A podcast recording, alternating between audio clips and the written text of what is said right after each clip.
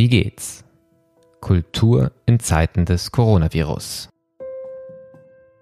Ein Podcast, der einen Blick wirft auf die Lage von Kunst und Kultur in Zeiten des Coronavirus. Mein Name ist Martin Zierold und ich bin Gastgeber dieses Podcasts, den das Institut für Kultur und Medienmanagement KMM an der Hochschule für Musik und Theater Hamburg produziert. Wenn über Kultur in Zeiten von Corona gesprochen wird, dann geht es oft um die großen Häuser der vermeintlichen Hochkultur. Öffentlich geförderte Theater, Opernhäuser, Orchester, Museen. Dabei ist Kultur so viel vielfältiger, was wir auf diesem Podcast immer wieder versuchen auch abzubilden. Und zugleich gibt es auch bei uns, auch nach 70 Folgen, blinde Flecken, die wir Stück für Stück erhellen wollen.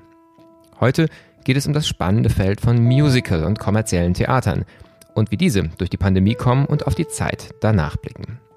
Darüber spreche ich mit Mike Kloko, dem Geschäftsführer der Mehr BB Entertainment GmbH, die unter anderem das Musical Starlight Express auf die Bühne bringt, das seit seiner Premiere im Ruhrgebiet 1988 bereits mehr als 16 Millionen Zuschauer hatte.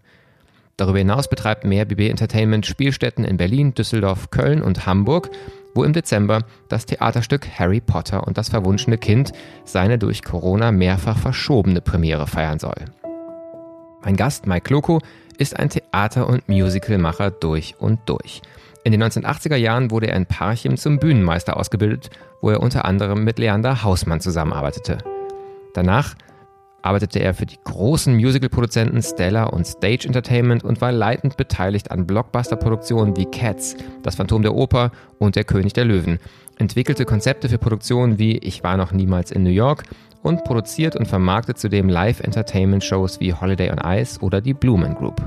Die Mehr BB Entertainment, der er als Geschäftsführer vorsteht, ist aus dem Zusammenschluss der BB Group mit der Mehr Entertainment entstanden – wo der Betrieb von Häusern und die Produktion von Shows nun unter einem Dach zusammengeführt sind. All das bietet viel Gesprächsstoff. Links zum Podcast finden sich wie immer in den Show Notes zu dieser Folge auf www.wiegehts-kultur.de.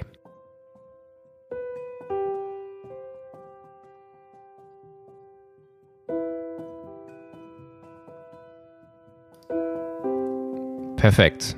Dann machen wir das so. Wunderbar. Ja, dann können wir gerne loslegen. Ich gucke gerade ja an, die Aufzeichnung läuft auf beiden Seiten. Dann legen wir los. Ich bin per Zoom verbunden mit Mike Kloko, ein Theatermann durch und durch, der seit vielen, vielen Jahren den Bereich Musical, aber nicht nur Musical, sondern eigentlich die ganze Breite von Theater und auch Entertainment, Konzert äh, verfolgt, begleitet, gestaltet, geprägt hat in Deutschland ähm, und auch schon die ein oder andere Krise erlebt hat ähm, in dem Bereich, bevor es Corona gab. Wir werden heute darüber sprechen, was Corona mit der Branche macht und auch wie der Blick in die Zukunft ist. Die erste Frage im Podcast ist aber immer erstmal eine persönliche. Lieber Herr Kloko, wie geht's? Ja, morgen, morgen nach Hamburg. Also persönlich muss ich sagen, geht es mir eigentlich recht gut. Ich habe mich äh, arrangiert mit der Homeoffice-Situation, also dem mobilen Arbeiten von zu Hause. Heute bin ich allerdings im Theater, was mir äh, sozusagen ein Happiness auf das Gesicht bringt.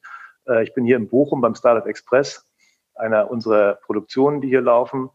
Aber persönlich habe ich mich damit arrangiert, indem ich jeden Morgen sehr früh aufstehe, äh, mit meinem Hund äh, mich beschäftige, dann erstmal zwei Stunden Frühsport mache und mich dann der Arbeit widme äh, und mit meiner Tochter, die zu Hause Homeschooling macht, dann äh, zwei, drei Stunden verbringe und versuche die Zeit sinnvoll zu gestalten mit Dingen, die ich schon lange nicht mehr habe machen können, wie Lesen zum Beispiel, mich weiterbilden, äh, weil Reisen oder andere Tätigkeiten sind im Moment ja doch sehr eingeschränkt, dienstlich als auch privat, so dass man sich hauptsächlich zu Hause bewegt. Und ich telefoniere sehr viel, nicht nur über Videotelefonie, aber auch äh, über mein Mobiltelefon versuche ich den Kontakt zu meinen Mitarbeitern zu halten, soweit es geht. Und äh, wir hoffen so über die Runden zu kommen und uns Nähe vorzugaukeln, wo keine Nähe ist.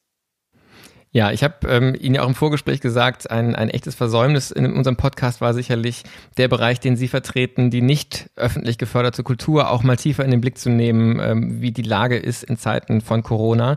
Sie sind vor kurzem medial ähm, präsent gewesen, Sie persönlich aber auch ähm, sagen als, als Organisation, weil Sie bekannt gegeben haben, dass Sie die Premiere des Theaterstücks Harry Potter noch einmal vertagt haben. Dieses Spiel von ähm, Termine setzen, zittern, wieder verschieben. Das haben wir jetzt alle ein Jahr lang erlebt. Ähm, Sie haben einen ziemlich radikalen Schritt insofern gemacht, als Sie gesagt haben, wir gucken nicht auf Mai, wir gucken nicht auf Juli, wir sagen Dezember ist der Termin, wo wir starten.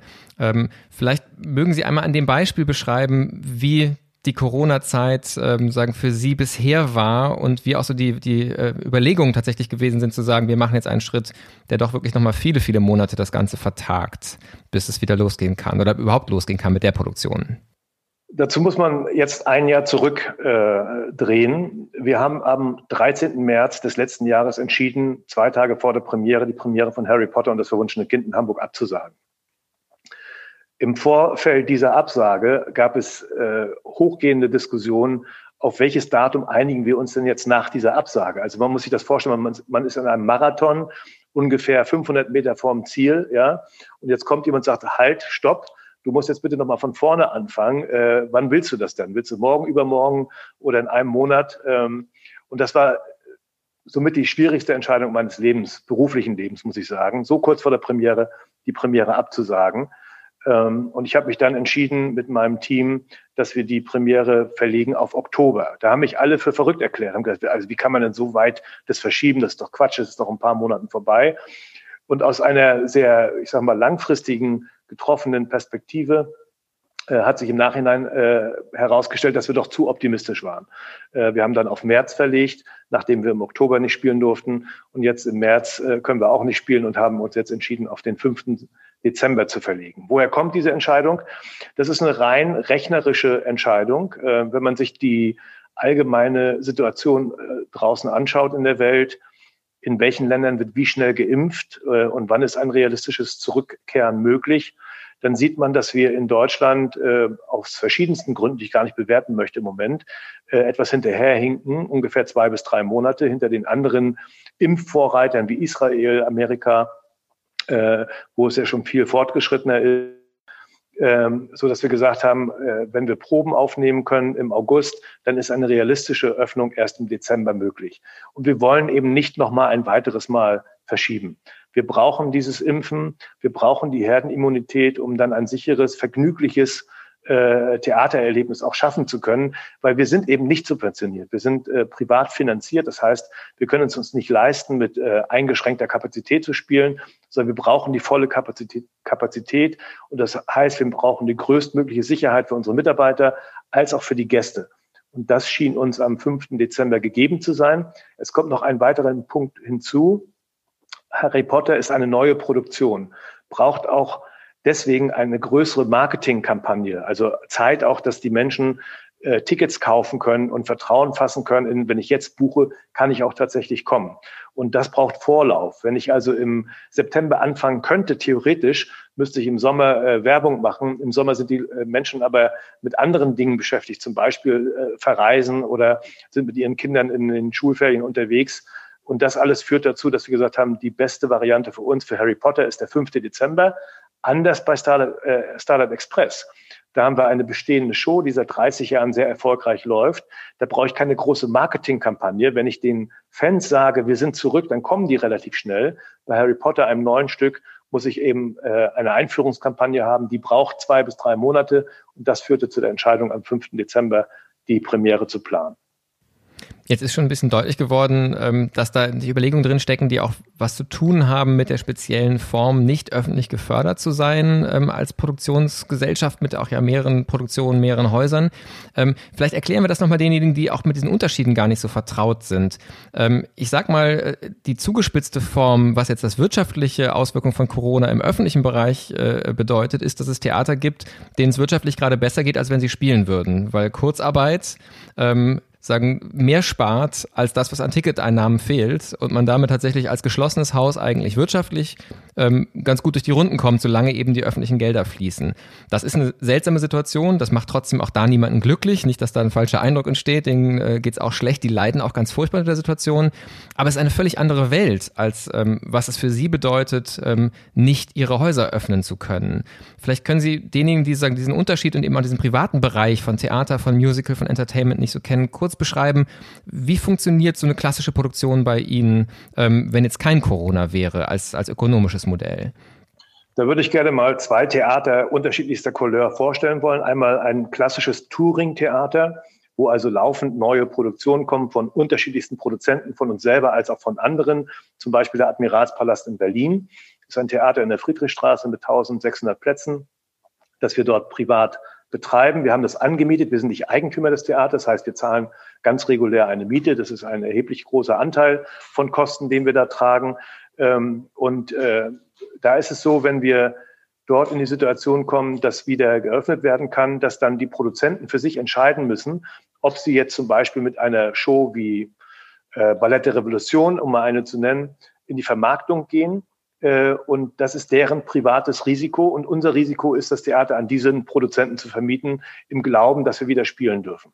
Das heißt, unsere Kosten sind überschaubar. Wir haben die Mietkosten und wir haben unsere eigenen Personalkosten, aber keine Produktionskosten, sondern die liegen dann beim Produzenten.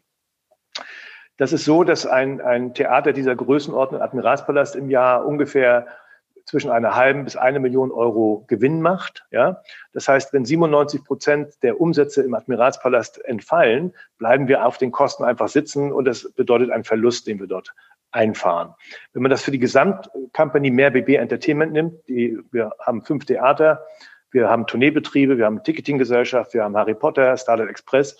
Wir verbrennen im Moment im, pro Monat 1,5 Millionen Euro. Das heißt, wir müssen aus unseren Rücklagen oder aus unserem Eigenkapital pro Monat 1,5 Millionen Euro aufwenden, um die laufenden Kosten zu decken. Bei einer Produktion wie Harry Potter und das verwunschene Kind in Hamburg ist es viel extremer. Wir haben das Mehrtheater aufwendig umgebaut und wir haben Harry Potter produziert über einen Zeitraum von ungefähr zwölf Monaten. Da sind Gesamtkosten von 43 Millionen Euro aufgelaufen. Diese 43 Millionen Euro waren am 13. März, als wir die Entscheidung getroffen haben, nicht zu spielen, die Premiere, natürlich schon ausgegeben, ja, inklusive großer Marketingbudgets, die wir ausgegeben haben. Und trotzdem haben wir seit dem 13. März keine weiteren Einnahmen, sondern nur Ausgaben. Das heißt, auf die 43 Millionen kommen jeden Monat Kosten obendrauf, solange wie wir geschlossen sind oder wieder anfangen dürfen. Jetzt könnte man sagen, gut, wenn man jetzt wieder anfangen darf, dann ist ja alles wunderbar. Das ist nur die halbe Wahrheit. Dann kommen die sogenannten Ramp-up-Costs. Ramp-up-Costs sind, wenn ich aus der Kurzarbeit, in denen sich die meisten Mitarbeiter im Moment befinden bei Harry Potter, das Stück wieder neu inszenieren muss, neu vermarkten muss und dann wieder eröffnen darf. Das heißt, ich habe nochmal zusätzliche Kosten, weil ich nochmal produzieren muss, nochmal vermarkten muss. Und dann werde ich wahrscheinlich um die 50 Millionen Euro ausgegeben haben für Harry Potter, bevor der erste Zuschauer das Theater und die Produktion besuchen kann. Das muss man sich mal äh, vorstellen. Wenn ich das in einem Staatsbetrieb gemacht hätte, dann bin ich ja äh, den Gesellschaftern gegenüber verpflichtet, offenzulegen, wo eigentlich meine Kosten liegen. Und die Gesellschafter sind in der Regel öffentliche Institutionen oder das Land oder der Bund, äh, die das dann subventionieren. Und so entsteht dieses Absurdum, dass eigentlich in einer Zeit, in der ich nicht spiele im Staatstheater, die Kosten geringer sind, weil eben ein Großteil der Kosten die Personalkosten sind durch die Kurzarbeiterregelung äh, gedeckelt sind. Und bei uns ist es eben nicht der Fall, sondern wir müssen weiterhin Mieten zahlen, Versicherungen zahlen, äh, Ausfallentschädigungen zahlen, Ticketgelder zurückzahlen, die die Kunden zurückfordern von uns, äh, ähnliches. Das muss ich alles selber tragen. Und diese Unterscheidung zwischen privaten Theatern und staatlich subventionierten Theatern ist ja eine typisch deutsche Definition. Das gibt es äh, in Amerika nicht, das gibt es in England nicht. Äh, ist das schlechter oder besser? Das will ich gar nicht beurteilen. Ich glaube, wir haben mit unserer staatlichen Theaterlandschaft ein, ein absolutes Novum, ein tolles Novum, das so viel Angebot ermöglicht wie in keinem anderen Land. Ähm, aber das führt natürlich dazu, dass privat betriebene Theater hinten runterfallen, wenn es darum geht, äh, wie viel Unterstützung brauchen die eigentlich. Ja, ich habe äh, neulich mal gesagt, die Automobilindustrie hat letztes Jahr fünf Milliarden Euro Unterstützung bekommen und vor einer Woche hat äh, Mercedes-Benz bekannt gegeben, dass sie sechs Milliarden äh, Euro Profit gemacht haben im letzten Jahr. Ja? Äh, oder wenn wir uns die Gastronomie ansehen, die sagen, ja, sie haben 39 Prozent weniger Umsatz. Der Umsatz in unserem Unternehmen ist 97 Prozent weniger als im Jahr davor. 97 Prozent. Ja, das zeigt die Absurdität, in der wir uns gerade bewegen. Und ich bin aber jetzt mittlerweile ganz guter Dinge, dass durch die äh, Arbeit äh, der unterschiedlichsten Verbände im Veranstalterbereich doch diese Aufmerksamkeit auch auf dieses Privattheater-Genre gelegt wurde und so zumindest die Überbrückungshilfen äh, November und Dezember, die jetzt zum Tragen kommen sollen, ab März uns tatsächlich helfen werden, äh, diese Zeit zu überbrücken und wirtschaftlich einigermaßen äh, durch diese Krise hindurchzukommen. Das wäre genau meine nächste Frage gewesen. Der Bereich hat ja in der Vergangenheit auch ähm, vor, ich glaube, rund 15, 20 Jahren ja schon so eine ganz große Shake-up- und Krise-Situation gehabt. Ähm, da ist aber nicht zu befürchten, dass die Corona-Krise, so wie Sie es jetzt darstellen, nochmal ähnlich grundsätzlich ähm, wirklich auch das Fortbestehen dieses Bereichs gefährdet, sondern mit den Hilfen, die es gibt, ähm, sind Sie optimistisch, dass sagen die Arbeit weitergehen kann und wenn dann äh, die Pandemie erlaubt, wieder zu öffnen, auch tatsächlich Betreiber da sind, die das auch äh, sagen dann durchführen werden können. Ja, das ist äh, natürlich, man kann das nicht verallgemeinern. Es gibt äh, kleine Privattheater, große äh, Privattheater. Es gibt uns jetzt als verbundenes Unternehmen mit so vielen Angestellten und Theatern und Produktionen. Es gibt die Konkurrenz von Stage Entertainment zum Beispiel mit ganz vielen Theatern.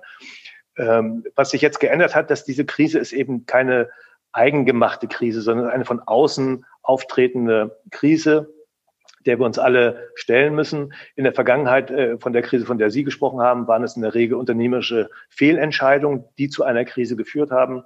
Äh, die Stella-Pleite, äh, auf die Sie da anspielen, ist ja nicht äh, deswegen entstanden, weil niemand mehr die Musicals sehen wollte, sondern weil der Eigentümer äh, sich mit Immobilien verspekuliert hatte und die Gewinne, die aus der Stella damals generiert wurden, nicht reichten, um diese Löcher zu stopfen. Das ist heute anders. Wir haben äh, sehr seriöse Unternehmer am Wirken und sehr seriöse äh, Gesellschafter, die hier am Wirken sind. Das gilt für die großen Player in jedem Fall, ähm, die natürlich Rücklagen gebildet haben in den guten Zeiten, von denen man jetzt zehren kann, die gleichzeitig aber auch perspektivisch daran glauben, dass wenn die Pandemie vorbei ist, äh, umso mehr Nachfrage bestehen wird nach diesen Produkten, die wir anbieten, äh, unterschiedlichster Art und Weise. Und das sehen wir auch in unseren Befragungen. Wir haben regelmäßig Befragungen im Markt, äh, wo die Bereitschaft nachgefragt wird, ob sich die Besucher wieder vorstellen können, in Theater zu gehen und wenn, wenn ja, zu welchen Shows, zu welchen Stücken, zu welchen Zeiten. Und da sehen wir eine sehr, sehr hohe Bereitschaft, die seit einigen Wochen sogar wieder steigt, äh, obwohl sie sehr lange stagniert ist, seit einigen Wochen wieder steigt. Und wir können das auch feststellen an dem um Umtauschverhalten der Besucher, die Karten ja schon bereits erworben haben, die jetzt aber nicht äh, in die Theater kommen können, sondern diese Karten wiederum umtauschen in neue Karten. Dieser Umtauschwert ist extrem hoch in all unseren Produktionen und das lässt uns doch sehr zuversichtlich in die Zukunft schauen, dass wenn äh, es wieder möglich ist, sicher ins Theater zu gehen, dass wir vor vollen Häusern spielen können. Darauf möchte ich auf jeden Fall gleich auch noch zu sprechen kommen. So wie könnte die Perspektive dann aussehen ähm, für die Zeit der, der Wiederöffnung? Vielleicht vorher noch ein Aspekt, ein, ein wirtschaftlicher Aspekt, ähm, nämlich der solo-selbstständigen Künstlerinnen und Künstler. Das ist ja ein Feld, das sagen auch im, im staatlich geförderten Bereich eigentlich immer zu kurz kommt. Da gibt es die großen Häuser, die recht, relativ stabile Zuwendungen haben, aber es gibt ja auch bei denen viel Zusammenarbeit mit einzelnen freiberuflichen Künstlerinnen und Künstlern, ähm, die auch sehr klagen darüber, dass sie lange Zeit ähm, wenn nicht vergessen, dann doch zumindest ökonomisch nicht richtig bedacht worden sind in der Krise. Ähm, und aus Großbritannien gibt es richtig die staatliche Kampagne, die gesagt hat, sucht euch doch was Anständiges, ich sag's mal etwas überspitzt bösartig, ändert euren Beruf. Ähm, und auch aus Deutschland gibt es erste Erhebungen, die sagen, es gibt eine Reihe von Künstlerinnen und Künstlern, die gesagt haben, ich, halt, ich stehe das nicht durch, ich tue jetzt was anderes und vielleicht auch dem künstlerischen Schaffen verloren gehen. Ist das auch ein Thema, was Ihre Branche mitbetrifft? Und was hören Sie von den Selbstständigen, die auch nicht nur die künstlerische Seite, sondern auch vielleicht Technik und ähnliches betreffen kann? Ähm, wie ist da die Lage und äh, gibt es sowas wie ein, ein, ein Sterben auch der Branche dadurch, dass Menschen sich abwenden, weil es einfach ökonomisch für die Einzelnen nicht funktioniert? Also ein Sterben der Branche sehe ich da nicht, aber natürlich gibt es Verwerfungen extrem, mit extremen Auswirkungen. Die ganzen Solo-Selbstständigen, die nicht unter Vertrag waren, als die Pandemie begonnen hat, sind jetzt ja seit ungefähr elf Monaten äh, in der Situation, dass sie ihrer Berufung und ihrem Beruf nicht nachgehen können. Und zwar nicht, weil sie nicht wollen, sondern weil sie nicht dürfen. Ja, ob man das jetzt Berufsverbot nennt oder Unterlassung nennt. Äh, die Solo-Selbstständigen werden ja nach zwölf Monaten äh, dann auch nicht mehr ihre Zuwendungen bekommen, die sie bisher bekommen haben, sondern sie müssen sich dann Hartz IV äh, äh, für Hartz IV anmelden oder tatsächlich andere Berufe suchen. Ich sehe da natürlich die große Gefahr, dass viele äh, der Künstlerinnen und Künstler es nicht zurückschaffen werden auf die Bühnen oder in die Orchestergräben, äh, in den Theatern und in den Produktionen und auch die von Ihnen angesprochenen Subsidiärbereiche, also die technischen Service-Dienstleister, die extrem hart zu kämpfen haben, ähm, die teilweise schon aufgeben mussten. Da ist es sicherlich fraglich, ob die zurückkommen oder, nie, äh, oder ob es nochmal schaffen werden, äh, wieder ihre wirtschaftliche Unabhängigkeit äh, herzustellen. Ja. Unsere Darsteller haben das Glück, dass sie unter Vertrag waren. Und wir sind natürlich äh, mit den Darstellern im Austausch und haben die Verträge mittlerweile alle verlängert, um auch da sozusagen das Abgleiten in Hartz IV zu verhindern. Gleichzeitig aber auch uns in die Lage zu versetzen, wenn es dann wieder losgehen kann, auch ausreichend Künstler in der Qualifikation zu haben, die wir brauchen. Ich habe das so oft gehört in den letzten Wochen und Monaten, wie dankbar unsere Angestellten sind, dass sie eben über diese Kurzarbeiterregelung, dass ja kein Geschenk ist, das darf man nicht vergessen, kein Geschenk des Staates, sondern wir haben als Arbeitnehmer und als Arbeitgeber über Jahre in diese beitragsrelevanten äh, Fonds eingezahlt, dass über diese großzügige Regelung und auch Verlängerung der, dieser Regelung über 24 Monate jetzt es möglich ist, so viele Menschen in Kurzarbeit bei der Stange zu halten. Ja. Äh, wir haben ungefähr 87 ähm, Prozent unserer Angestellten in Kurzarbeit. Wir mussten trotz alledem über 200 Menschen entlassen. Das darf man auch nicht vergessen. Vor allen Dingen betrifft das dann die äh, geringfügig Beschäftigten, die in den Vorderhausbereichen gearbeitet haben, Gastronomie, Sicherheitsservice, Parkservice und so weiter. Äh, das waren in der Regel Studenten oder Menschen, die sich was dazu verdient haben. Die haben kein Einkommen und die haben auch keine Alternative, jetzt irgendwo anders zu arbeiten, weder in der Gastronomie noch in der Hotel oder in der ähm, äh, Stadtführungsbranche, wo es ja auch so einige Leute hin verschlagen hat. Diese Möglichkeiten gibt es alle nicht. Äh, und da gibt es schon auch, auch tragische Schicksalsschläge. Ja? Also ich habe äh, viele Darstellerinnen und Darsteller gehabt, die äh, sich natürlich ausgeweint haben und äh, die sich einen Nebenjob gesucht haben, weil sie es nicht nur nicht ausgehalten haben, weniger Geld zu verdienen, sondern weil sie es einfach nicht aushalten, alleine zu Hause zu warten. Auf was? Das ist ja wie verschenkte Lebenszeit. Ja, wir haben bei Harry Potter zum Beispiel vier äh, Darsteller, die jetzt alle im Bereich der Pflege arbeiten, ja, in Altenheim und Pflegeheim. Ähm, für die ist das eine ganz neue Erfahrung, auch eine Bereicherung, aber es ist natürlich nicht das, wofür sie eigentlich äh, ihre Ausbildung gemacht haben, wofür ihr Herz schlägt, nämlich auf der Bühne zu stehen und Darbietungen zu bringen. Und für die ist es sehr, sehr schwer, so lange zu warten. Und als wir jetzt vor knapp zwei Wochen bekannt gegeben haben, dass sie noch bis 5. Dezember warten müssen, war das für viele ein Schock. Ja, nochmal so viele Monate zu warten darauf, dass es losgeht. Aber wir haben gerade eben ein Monthly Business Update gehabt. Das ist eine Videokonferenz mit allen Mitarbeitern, wo wir nochmal erklärt haben, wie wir zu dieser Entscheidung gekommen sind und dass eben im August die Proben losgehen. Und August hört sich nicht mehr ganz so weit an wie Dezember, so die Zuversicht steigt. Also ja, und die Türen, wenn sie dann wieder aufgehen, ähm, das wird sicherlich dann auch ein, ein, ganz besonderer Moment für viele sein. Ähm, in dem Zusammenhang finde ich eine, eine Diskussion sehr spannend und möchte auch fragen, wie, ob die bei Ihnen geführt wird, wie die bei Ihnen geführt wird. Die Frage nach einem soll es eigentlich, dass die Türen wieder aufmachen, ein Zurück sein zu einem, wie es davor war?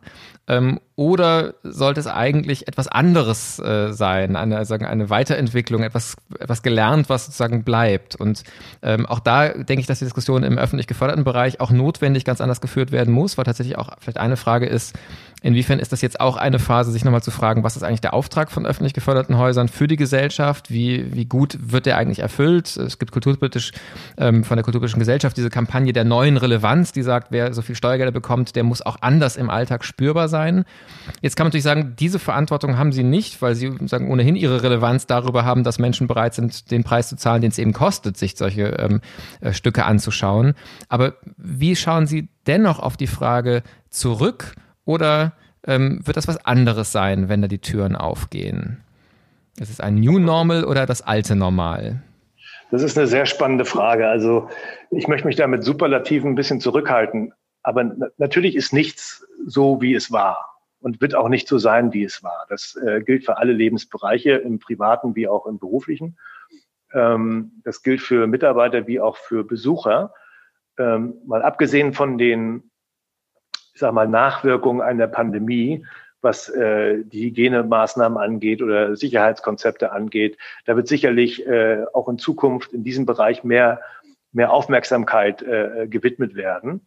Äh, aber es gibt auch ganz praktische Dinge, die sich ändern werden. Ich meine, diese Videotelefonie, mit denen wir jetzt auch gerade unseren Podcast hier machen, ist ein, ein gutes Zeichen dafür. Ähm, wir überlegen zum Beispiel jetzt, wie ist das mobile Arbeiten dann in der äh, Phase, nachdem die Pandemie beendet ist. Also äh, wir haben das zwar vorher schon eingeführt bei uns im Unternehmen. Es gab die Möglichkeit, einen Tag die Woche von zu Hause aus mobil zu arbeiten.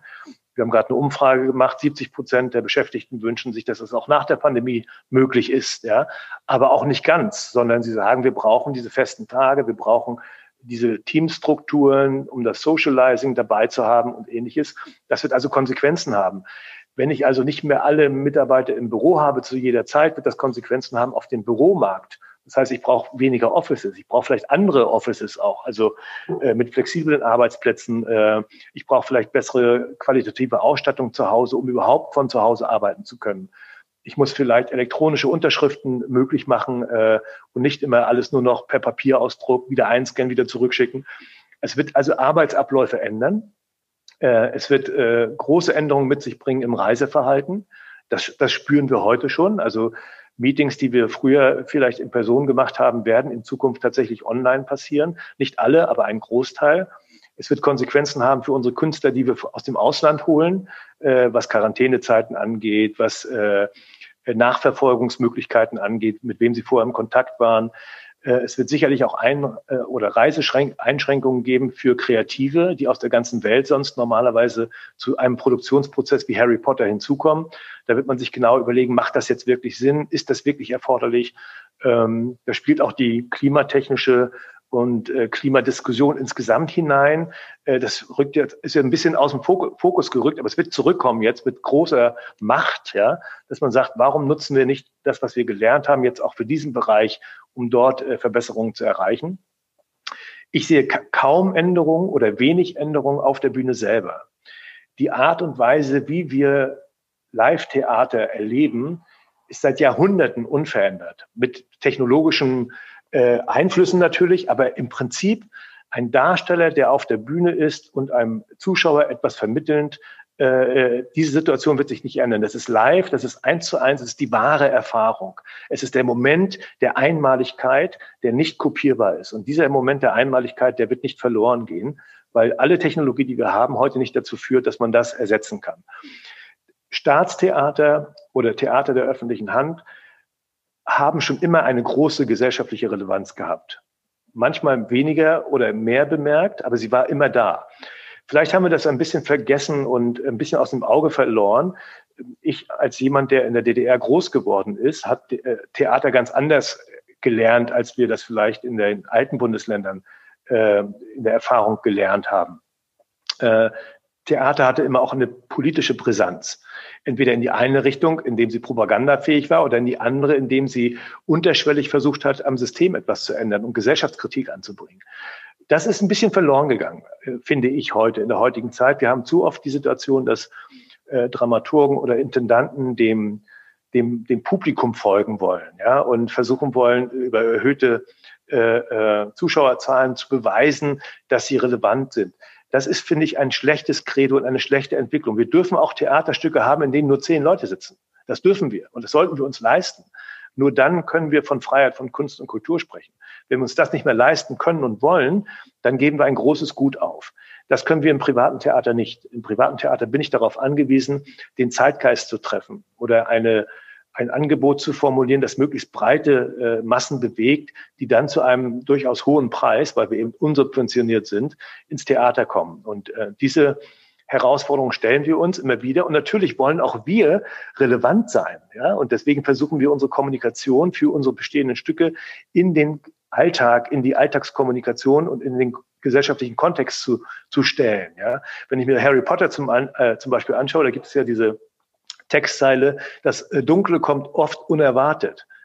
Nichts passt besser auf diese Pandemie als genau das. Das Dunkle kommt oft unerwartet von einer Seite, von der man es nicht erwartet. Ja? Äh, oder Starlight Express, das Licht am Ende des Tunnels. Wie oft ist das zitiert worden in den Medien in den letzten Wochen und Monaten? Wir sehen ein Licht am Ende des Tunnels. Die Geschichte von Starlight Express ist eine Geschichte der Hoffnung ist eine Geschichte des Überlebenwollens, des, des Anfangs und des durch eine schwere Zeit hindurchkommen und äh, wieder euphorisch in die Zukunft schauen zu können. Also auch wir nehmen uns diesen Themen an, nicht äh, so intellektuell getrieben, wie das vielleicht ein, ein Staatstheater kann, aber mit unseren Mitteln versuchen wir auch dem Tribut zu zollen und unseren Beitrag zu leisten. Ich habe, das passt, glaube ich, ganz schön dazu, in einem ähm, schon sehr, relativ alten Interview von Ihnen mal gelesen, dass Sie gesagt haben, Sie hätten so in der frühen Phase Ihrer Karriere noch das Ziel gehabt, das Publikum zu erziehen und dann irgendwann gemerkt, ähm, ich muss ein Gespür entwickeln, was das Publikum bewegt und dann bin ich erfolgreich. Ähm, jetzt haben Sie gerade, finde ich, ganz schön gezeigt, dass ähm, es ja sowas wie, wie ganz grundlegende Themen gibt, die sich ähm, in, in vielen emotionalen Geschichten finden und wo man aktuelle Bezüge gar nicht explizit auf die Bühne bringen muss, sondern einfach sagen kann, so diese Erfahrung, überrascht worden zu sein von, äh, von äh, der Dunkelheit oder eben auch zu sagen, die Hoffnung auf wieder eine positive Entwicklung. Das ist natürlich sagen, was, was Geschichten erzählen, wahrscheinlich über Jahrtausende ähm, als, als stabile Themen auch treibt. Aber glauben Sie, dass sozusagen dieses, was Menschen bewegt hat, dass das nach der Öffnung auch, auch noch ausdrücklicher auf die Bühne kommt? Also werden wir irgendwann ein Pandemie-Musical oder eine, äh, ein, ein Drama über die Erfahrung der Pandemie sehen? Oder erwarten Sie, dass sich sonst die Interessenslagen, die Themen nochmal verschieben und entwickeln und das auch auf der Bühne reflektiert werden wird? Also ich glaube, dass es so viele noch nicht erzählte Geschichten gibt, die über die Pandemie hinausgehen, dass äh, da noch ein Vorrat ist über Jahrhunderte hinaus, ja, für alle Genres, fürs Sprechtheater, für das Tanztheater, für das äh, Musical. Ähm, ich glaube nicht, dass man jetzt sagen kann, aufgrund einer Pandemieentwicklung, jetzt in den nächsten fünf Jahren wird das Pandemiestück rauskommen. Es wird sicherlich irgendjemand versuchen, machen und tun, ob das erfolgreich ist oder nicht, äh, hängt von ganz vielen Faktoren ab. Äh, bei uns würde es nicht auf der obersten äh, Liste stehen. Ähm, wir entwickeln ja viele eigene Stoffe und versuchen den Zeitgeist in der Entwicklung dieser Stoffe zu treffen. Also mit unserem Tourneebereich zum Beispiel haben wir Berlin Berlin entwickelt. Das hat äh, noch vor der Pandemie Premiere gehabt, um die 20er Jahre von Berlin im Admiralspalast wieder aufleben zu lassen. Das ist auf einen riesigen Zuspruch äh, gestoßen. Wir sind ausverkauft gewesen, haben das eigentlich für die darauffolgende Saison wieder geplant, die dann abgesagt werden musste wegen der Pandemie. Also äh, Themen finden wir laufend, ja und an dem arbeiten wir laufend. Ich glaube, dass Geschichten ähm, wie die Pandemie äh, uns wenig wenig Mut machen können für die Zukunft, ja, sondern sie werden immer dunkel sein, weil sie sind einfach verknüpft mit zweieinhalb Millionen Toten, die wir gerade im Moment auf der Welt pandemiebedingt hier äh, äh über die wir berichten müssen. Und an denen hängen, sage ich mal, pro Toter fünf Familienmitglieder oder zehn. Dann können Sie hochrechnen, wie viele Menschen das betrifft. Ja, und wir sind noch nicht am Ende angekommen. Das ist also eine enorme Zahl. Es, ist ein, äh, es wird eine Narbe bleiben in der Menschheitsgeschichte. Und ob man äh, diese, über diese Narbe dann ein, ein Schauspiel machen möchte oder ein, ein Musical machen möchte, das, das weiß ich nicht. Ich glaube, es gibt andere relevantere Themen, äh, die uns auch nicht ausgehen. Da bin ich felsenfest von überzeugt. Aber da sehe ich auch eine Aufgabe der, der Staatstheater, vielleicht nicht über die Pandemie an sich zu berichten oder ein neues Stück zu inszenieren, sondern über Wechselwirkungen von, äh, von Personen und Persönlichkeiten in so einer Pandemie. Wie, wie verhält man sich eigentlich? Ja?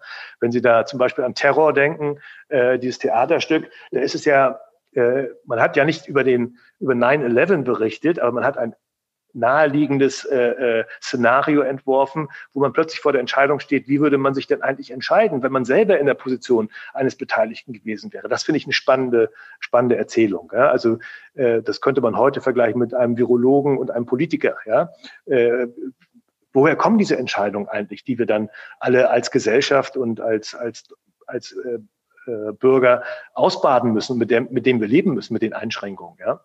Und dann gibt es ja die herrlichen Beispiele der Vergangenheit. Wie hat man eigentlich Pandemien in der Vergangenheit äh, bewältigt? Da gibt es einmal die medizinische, also per Impfen oder Medikamenten oder ähnliches, oder durch soziale Entscheidungen, indem man gesagt es ist mir jetzt egal. Ja? Ob wir jetzt äh, die spanische Grippe nehmen, die 1917, äh, 18 gewütet hat, äh, dann der Erste Weltkrieg kam und nach dem Ersten Weltkrieg die Leute gesagt haben, wir wissen, dass es die spanische Grippe gibt, wir wissen, der Krieg ist vorbei und war schlimm, aber wir wollen jetzt nicht mehr eingeschränkt leben, sondern wir wollen noch draußen, wir wollen das Leben neu spüren. Und das, glaube ich, spüren wir auch gerade heute in der Diskussion in Deutschland. Die Menschen wissen um die Gefahr und trotzdem sagen sie, ich nehme es in Kauf, bewusst dieser Gefahr ausgesetzt zu sein, weil ich nicht mehr damit einhergehen möchte, meine sozialen Kontakte so dermaßen einzuschränken, wie das im Moment der Fall ist. Und das ist eine ganz feine Linie, wo wir zwischen Politik und Bevölkerung den Konsens finden müssen, hier vernünftig weiter voranzugehen. Und ich fand das sehr beispielhaft gestern, dass der äh, Bundeskanzler der, äh, aus Österreich äh, dort gesagt hat, äh, Einschränkungen machen keinen Sinn mehr, wenn die Bevölkerung diesen nicht mehr folgt. Das ist ein sehr kluger Satz, ja. Und da äh, vorzupreschen und zu sagen, wir brauchen jetzt eine Öffnungsstrategie, die eins, zwei, drei, vier Schritten so und so aussehen muss, finde ich eine sehr kluge Entscheidung. Und ich bin sicher, dass unsere Politiker und Entscheidungsträger diesem Weg folgen werden. Vielleicht nicht in der gleichen Geschwindigkeit, aber mit dem Ausblick darauf, dass wir hoffnungsvoll in den Sommer schauen können. Ja, es gibt ja eins auch der klassischen juristischen Grundprinzipien, dass sagen, ein, ein gutes Gesetz muss eines sein, das eingehalten werden kann und auch eingehalten, also wo eine Grundbereitschaft ist, es einzuhalten, weil wenn tatsächlich, wenn es keiner folgt, ist ja nicht nur das Gesetz übertreten, sondern auch das Grundvertrauen tatsächlich in überhaupt äh, Gesetzestreue wird, wird damit beschädigt. Ähm, das bringt uns so ein bisschen zu einer anderen Frage auch noch, was die Menschen bewegt. Ähm, weil das eine sind ja die Themen, die Inhalte ähm, und auch eine, eine Emotionalität äh, der Erfahrung ähm, von so einer Bühnenerfahrung. Ähm, das andere ist vielleicht auch sagen, wie Menschen generell ihre Freizeit gestalten. Und ich habe ähm, einen Aspekt mitgenommen aus dem Gespräch, das wir hier auch im Podcast mit dem Medienchef von Borussia Mönchengladbach geführt haben, der erzählt hat, die DFL beschäftigt sich seit vielen Jahren schon mit der Frage, was sind eigentlich so die großen gesellschaftlichen Transformationsthemen mit Blick auf, wie Menschen ihre freie Zeit nutzen? Und eine Frage, ähm, die ich selber frappierend fand als Fußballfan, äh, hätte ich mir die nie gestellt, war, werden sich Menschen in zehn Jahren noch 90 Minuten lang mit einem Fußballspiel auseinandersetzen wollen? Ist das nicht zu lang für die, äh, das, das Medienkonsumverhalten ähm, einer neuen Generation, die vielleicht sozusagen viel stärker schon auf die Highlights, auf die Snippets, auf das schnelle Switchen zwischen dem einen und dem anderen angewiesen ist? Ähm, die Rückmeldung dort war, ähm, die Fragen werden gestellt, aber keiner erweckt ernsthaft, die Spiele zu verkürzen deswegen. Aber trotzdem gibt es sozusagen eine Reflexion, was könnten für uns Herausforderungen sein, die vielleicht ganz grundsätzlich so eine Neugierde an einem aktuell ja doch sehr präsenten, breiten Interessenfeld wie Fußball bedeutet. Haben Sie ähnliche Überlegungen, die sozusagen jetzt ein bisschen auch äh, in die, in die fernere Zukunft blicken, was so größere Veränderungen sein könnten, die auch die Branche nicht als Pandemie, sondern eher als eine Art wirklich soziale Transformation nochmal grundlegend verändern könnten? Ball muss ich natürlich jetzt aufnehmen. Als Borussia Dortmund-Fan und äh, regelmäßiger Besucher im Signal Iduna Park äh, kann ich das, glaube ich, mit Fug und Recht sagen. Fußball ist deswegen etwas Besonderes und das erleben wir jetzt ja gerade in der Pandemie, weil es die Zuschauer gibt. Ja, ich war geschockt, als ich die ersten Spiele ohne Zuschauer gesehen habe. Beim ersten habe ich gedacht, gut, das ist ja wie ein Strafspiel, ja, es darf keiner kommen. Aber das dann laufen zu sehen, das hat mich dann eher erinnert an eine jugendliche Bolzmannschaft, äh, die sich gegenseitig anschreit und, und Sachen zu äh, ruft. Und das hat mich wirklich äh, wachgerüttelt, ja. Der Fußball ver verliert unglaublich viel dadurch, dass die Zuschauer nicht dabei sind. Ja? Und das merken auch die Fußballer. Sie werden ganz äh, ja ganz zurückhaltend auch in ihrer, in ihrer Nachdenklichkeit, die sie ja nicht sehr oft an den Tag legen, ja. Aber wenn man sie jetzt mal befragt, was eigentlich der Unterschied ist zwischen dem jetzigen Spiel und dem mit Zuschauern, dann merkt man ganz genau, wie erschütternd das für sie war. Das ist, hat an den Grundfesten sozusagen gerüttelt. Ja? Und äh, wir sehen ja in anderen sportlichen äh, Entwicklungen in Amerika zum Beispiel ganz besonders, dass äh, dieses unterschiedliche Medienverhalten bereits Einzug hält in die Sportarenen.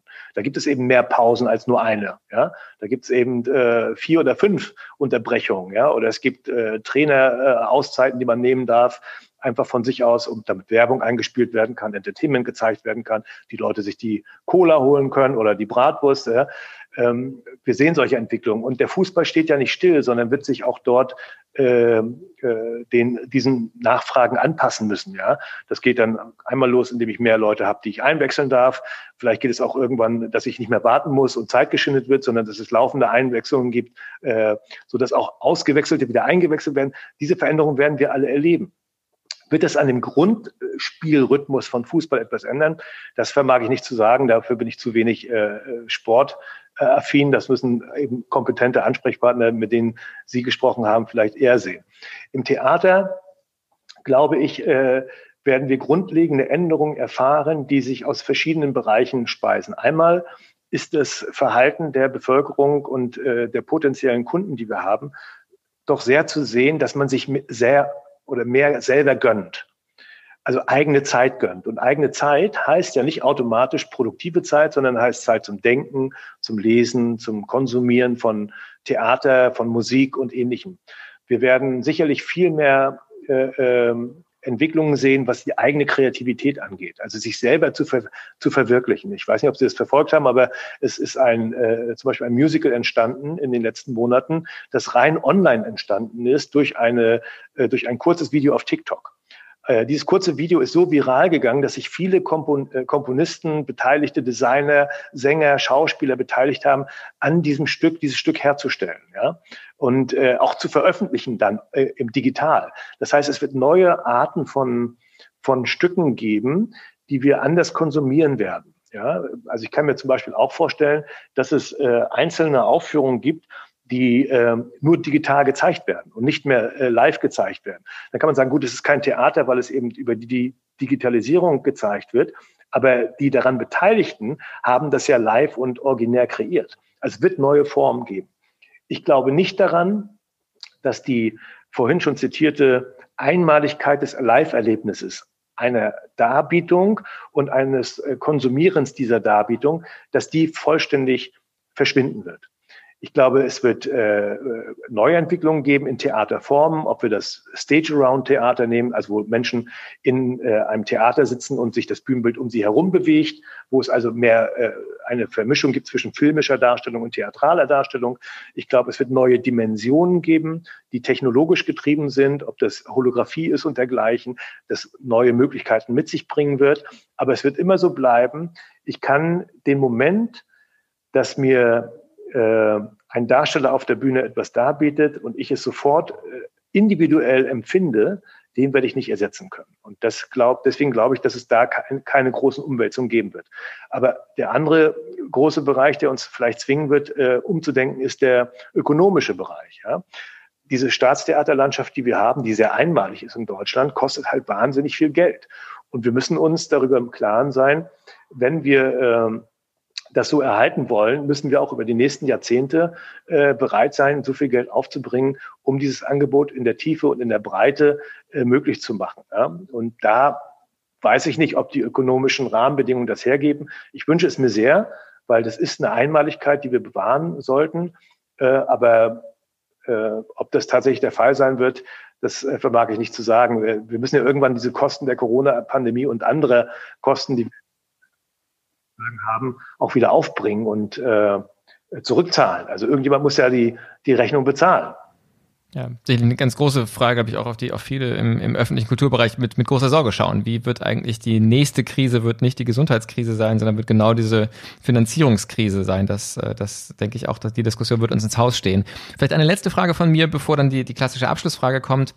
Nochmal zu der Frage, was, was Menschen bewegt äh, und ähm, Ihre Erfahrung wenn man das rausfindet, wenn man dafür ein Gespür entwickelt, dann kann man auch erfolgreich sein als, als Theater, ähm, äh, als privates Theater und privater Theaterbetreiber und Produzent. Ähm, was ich mich mit Blick auf die technologischen Entwicklungen frage, ist, wie stark ist dieses Gespür entwickeln etwas, was tatsächlich nach wie vor eigentlich sozusagen die, die persönliche Erfahrung, den Austausch und am Ende so eine Art von Bauchgefühl braucht? Und wie stark geht das heute schon und vielleicht wie stark wird das künftig auch über Daten gehen? Also tatsächlich über Auswertungen, Statistiken, das, was man vielleicht in der Medizin evidenzbasiert nennen würde. Ähm, Sie haben sicherlich ja gerade auch, weil Sie eben eine große Organisation mit vielen Häusern sind, auch ganz viel Wissen darüber, wie Kaufverhalten ist, wie viel Vorlauf äh, es gibt, was Themeninteressen, Korrelationen sind. Wie stark spielt dieses Thema Daten schon eine Rolle und wie stark ist am Ende das Gespür für das, was die Menschen bewegt, doch etwas, was sozusagen eine, eine, aus dem Bauch heraus dann auch entschieden wird? Ja, Digitalisierung hat in allen Lebensbereichen Einzug gehalten, auch bei uns natürlich. Äh, wir haben den Vorteil, dass wir sehr viele unserer Kunden äh, tatsächlich persönlich kennen, also wissen, wo die wohnen, welche äh, soziodemografischen Daten liegen dahinter, also Einkommen, Alter, Geschlecht und so weiter. Und das werten wir schon seit vielen Jahren aus und versuchen das natürlich uns zunutze zu machen, wenn es um Kommunikation geht. Ähm, Sie können heute eigentlich mit den Kunden alles diskutieren, was Sie sich vorstellen können, welche Themen Sie interessieren zum Beispiel, was Sie gerne oder weniger gerne sehen, welche Theateraufführungen Sie besucht haben oder gerne besuchen möchten und so weiter. Das ist aber zu einfach, um daraus ableitend ein Produkt zu generieren. Am Ende ist das Produkt immer ein, eine Symbiose aus vielen äh, unterschiedlichsten Aspekten. Ähm, also erstmal muss eine Geschichte erzählenswert sein. Also sie muss wirklich so so konstruiert sein, dass Menschen sagen, das Thema interessiert mich. Das kann ruhig ein, äh, ein Thema sein aus der Vergangenheit, wie wir jetzt gerade gesehen haben bei Hamilton, äh, was am Broadway Premiere hatte und äh, sämtliche Rekorde gebrochen hat, wo es eben um die Gründerväter der USA geht. Ja, äh, ähm, was äh, eigentlich man Amerika nie zugetraut hätte. Ja, es ist ja ich sag mal, was den Bildungsstand angeht, ja doch fragwürdig in einigen Bereichen Amerika. Äh, und trotzdem hat das Thema voll einen Nerv getroffen, weil es plötzlich äh, ähm, so außergewöhnlich gezeigt wurde, wie man es sich vorher nicht hat vorstellen können, dass es so gezeigt wird. Wenn wir vorhin über das Medienverhalten gesprochen haben des, des, der heutigen Bevölkerung und der Konsumenten, das ja immer kürzer wird, immer weniger Attention hat äh, und so weiter, wurde im Gegensatz Harry Potter und das verwunschene Kind in einem Blockbuster produziert, in zwei Teilen, wo ich also zweimal zweieinhalb Stunden hintereinander mir das Stück ansehen muss. Plötzlich ist eine konträre Bewegung äh, entstanden, wo Menschen sagen, ja, genau das interessiert mich, die Tiefe, die Ausführlichkeit, die Wahrhaftigkeit eines Themas. Also ein Thema muss relevant sein, wahrhaftig nachvollziehbar sein und muss Geschichten erzählen können, die mich als Publikum fesseln können über so lange, so lange Zeit. Ähm, und ich glaube, da, da gibt es einfach kein Ende zu sehen in dem, was wir tun, sondern wir werden uns immer wieder neu erfinden. Wir haben zurzeit ähm, einige Teams an verschiedenen neuen Themen arbeiten. Äh, die einigen, einige sind sehr zeitgeistgetrieben, wie Berlin, Berlin. Das war so eine Zeitgeistgeschichte, wo wir sagten, so, die 20er Jahre werden jetzt zurückkommen. Jetzt nach der Pandemie noch mehr als vorher. Wir haben andere äh, Themen, die gerade die Gesellschaft bewegen. Das ist natürlich der, der Bereich Klimaentwicklung. Was, was bedeutet das eigentlich? Was macht das mit uns? Und es gibt aber keine Wahrheit. Also wenn jemand die Wahrheit wüsste und wüsste, wie kreiert man das, A, B, C, und dann ist es ein Erfolg, dann würden alle es so machen. Das schaffen nicht mal die großen Produzenten. Ob sie jetzt einen Disney nehmen, nicht jede Show ist ein gleich großer Erfolg wie der König der Löwen. Sondern es gibt dann auch mal einen äh, weniger großen Erfolg wie Aida von Elton John. Ja, oder äh, Little Mermaid, die kleine Meerjungfrau, die nicht so erfolgreich gelaufen ist wie andere Stücke. Ähm, so von daher glaube ich, gibt es keine Garantie und es ist unsere Aufgabe, äh, mit offenen Augen und offenen Ohren durch die Gesellschaft zu gehen und zu schauen, welche Themen bewegen dann heute die Menschen und was lässt sich daraus ableiten für unser zukünftiges Angebot. Ähm, ich habe ja in, im August 2017 habe ich Billy Elliot nach Hamburg gebracht, ja, in der englischen Originalproduktion. Äh, ich bin der Meinung gewesen, die Leute werden kommen, weil sie das toll finden, wenn dort äh, Kinder eine so große Hauptrolle spielen und tänzerisch als auch musikalisch so außergewöhnliche Sachen machen. Das war tatsächlich im Nachhinein, als wir unser Publikum dann befragt haben, warum sie denn gekommen sind, ein wichtiger Aspekt, aber nicht der wichtigste. Der wichtigste war, es war das Original. Es war nämlich auf Englisch mit den schottischen Akzenten schwer zu verstehen, aber es gab dem Ganzen so viel Authentizität, dass die Menschen gesagt haben, das fanden wir toll. Das war wirklich, äh, wie ich es mir vorgestellt habe, als wenn ich dabei gewesen wäre, als die großen Bergarbeiterstreiks waren. Es, das hat mich äh, am meisten begeistert. Das war für mich eine überraschende Erkenntnis. Äh, das zeigt aber, dass nicht immer eine Entscheidung, ein Stück nach Deutschland zu bringen und zu produzieren, automatisch mit den Gegebenheiten übereinstimmt, die das Publikum damit äh, verbindet, sondern da gilt es uns auch selber zu überprüfen. Das ist ja auch das Phänomen bei Startup Express. Sie können kein Stück 30 Jahre lang spielen, wenn Sie nicht äh, irgendetwas Profundes in diesem Stück haben, was die Menschen interessiert. Und das ist eben, das ist das äh, Licht am Ende des Tunnels. Es ist die Hoffnung, dass der Underdog doch gewinnen kann. Und es ist natürlich die Einzigartigkeit der Geschichte, auf Rollschuhen erzählt, in einem Theater, das es so nicht nochmal gibt, wo die äh, Darsteller durch den Zuschauerraum fahren. Diese Besonderheit zu erhalten über 30 Jahre gelingt nur dann, wenn das Publikum spürt, dass sie wahrhaftig sind und es wirklich so meinen, wie sie es auch rüberbringen. Und das gilt es eben zu treffen. Und wenn man das getroffen hat, dann ist es Producers Lucky Punch. Ja, das heißt, da wie beim Fußball, die Wahrheit ist dann auf dem Platz äh, tatsächlich und da entscheidet sich's. Ähm, vielen Dank, Herr Kloko, bis hierhin. Die letzte Frage äh, in dem Podcast ähm, und aus dem Gespräch nehme ich mit, es mangelt Ihnen bestimmt nicht an Inspiration. Äh, es ist ein ganz energiereiches und, und spannendes Gespräch gewesen. Die letzte Frage ist immer, wo finden Sie in dieser aktuellen Phase auch, wo vielleicht so viele klassische Inspirationsquellen einem verschlossen sind, wo finden Sie gerade Inspirationen? Ja, also wie gesagt, wir haben verschiedene Teams, die an verschiedenen Themen arbeiten. Ein ganz neues Thema ist gerade vor zwei Monaten erst aufgepoppt, bedingt durch die Pandemie, hat aber nichts mit der Pandemie zu tun, aber es ist ein Trend, den man gerade sehen kann, der da gerade passiert. Dem widmen wir uns. Ähm, wir sind äh, natürlich nicht nur angewiesen auf äh, gesellschaftliche Ereignisse, auf die wir Bezug nehmen, sondern vor allen Dingen auf äh, Recherchearbeit. Also welche Dinge sind wie oft publiziert worden, wie oft sind Themen im Ranking der News ganz oben erschienen. Was bedeutet diese diese News. Also ist zum Beispiel, wenn man sich äh, das als, als Zuhörer jetzt vorstellen möchte. Netflix ist vielleicht ein gutes Beispiel. Die haben eine Serie gemacht äh, über einen Präsidenten, äh, der etwas schräg im Weißen Haus äh, gehandelt hat. Ja, und plötzlich war der Präsident Donald Trump äh, äh in der Position, dass er genau das eigentlich nachgespielt hat. Ja, und man sagt, was war jetzt eigentlich zuerst da? Ja, wenn das umgekehrt passiert wäre, hätte man gesagt, ja, das haben sie ja genial gemacht. Ja, aus dem Leben von Donald Trump und seiner Amtszeit haben sie eine tolle Netflix-Serie gemacht. Jetzt war es umgekehrt. Was, was sagt uns das denn?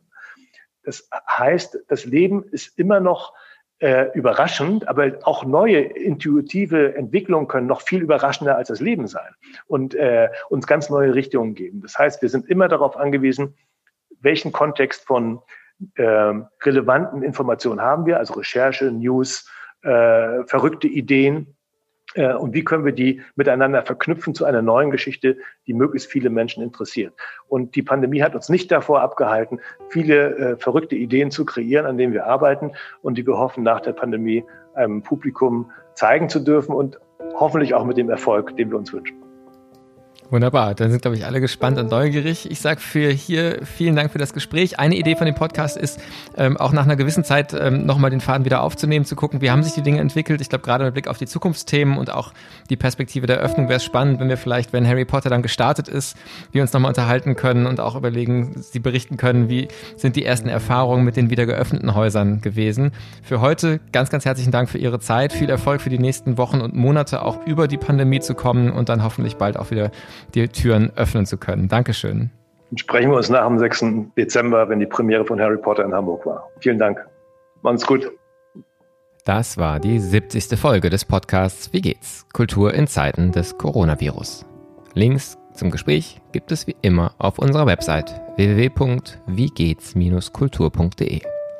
In der nächsten Episode ist Esther Adrian zu Gast, die stellvertretende Leiterin der Education Abteilung in der Elbphilharmonie Hamburg.